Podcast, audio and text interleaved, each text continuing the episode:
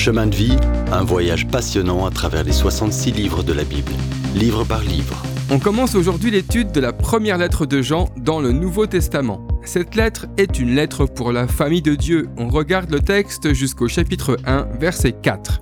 Dans la dernière décennie du 1er siècle, l'apôtre Jean déménagea à Éphèse pour diriger l'église fondée par Paul. Vers la fin de sa vie, Jean écrit trois parties importantes du Nouveau Testament. D'abord l'Évangile selon Jean, vers 90 après Jésus-Christ, le livre de l'Apocalypse, alors qu'il est prisonnier sur l'île de Patmos, puis de retour à Éphèse, il écrit les trois dernières lettres à la communauté chrétienne. Il meurt peu après, vers 100 après Jésus-Christ, et on l'ensevelit à Éphèse. La ville d'Éphèse, située dans l'ouest de l'actuelle Turquie, est à l'époque un lieu fascinant, un monde romain complexe rempli des solides pensées et croyances de la culture romaine dominante. C'est cette pensée qui structure le message de la première lettre de Jean.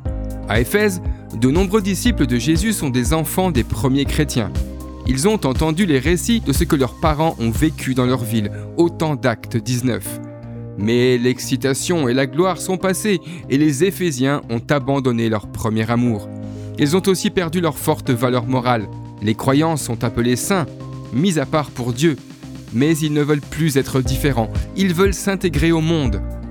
À Éphèse, l'ennemi du christianisme ne vient pas de l'extérieur, mais de l'intérieur. Le christianisme ne risque pas de disparaître, il risque de se compromettre. Une hérésie populaire, le gnosticisme, enseigne que Jésus est pleinement Dieu, mais pas pleinement homme. Certains enseignent que Jésus n'avait pas de corps, qu'il marchait sans laisser de traces de pas. D'autres enseignent qu'il a reçu la divinité à son baptême et l'a perdu à la croix. Puisque Jean est l'un des derniers à avoir connu Jésus-Christ personnellement, il est particulièrement qualifié pour combattre ces fausses doctrines. Jean se souvient probablement du jour où, avec son frère Jacques, il a rencontré Jésus. Alors qu'ils réparaient leur filet près du lac, Jésus est venu et les a appelés à le suivre.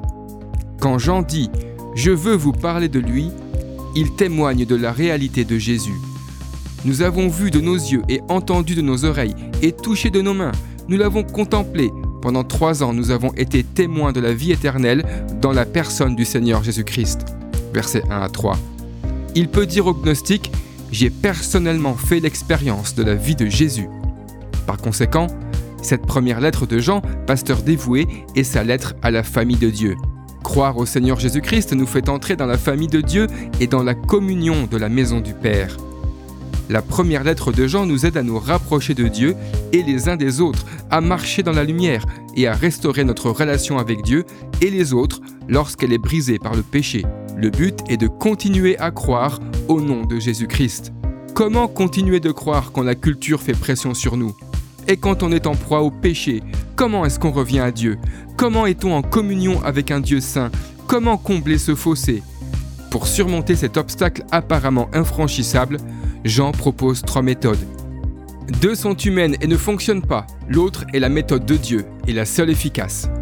Dans le prochain épisode, on découvrira quelle méthode de communion est efficace. Si vous avez aimé cette rubrique et si vous voulez en entendre plus, allez sur le site ttb.twr.org ou téléchargez l'application. Retrouvez-nous aussi sur chemindevie.info. Vous voulez nous dire comment Dieu change votre vie par sa parole? Envoyez-nous un message sur WhatsApp au 07 81 46 39 39. À bientôt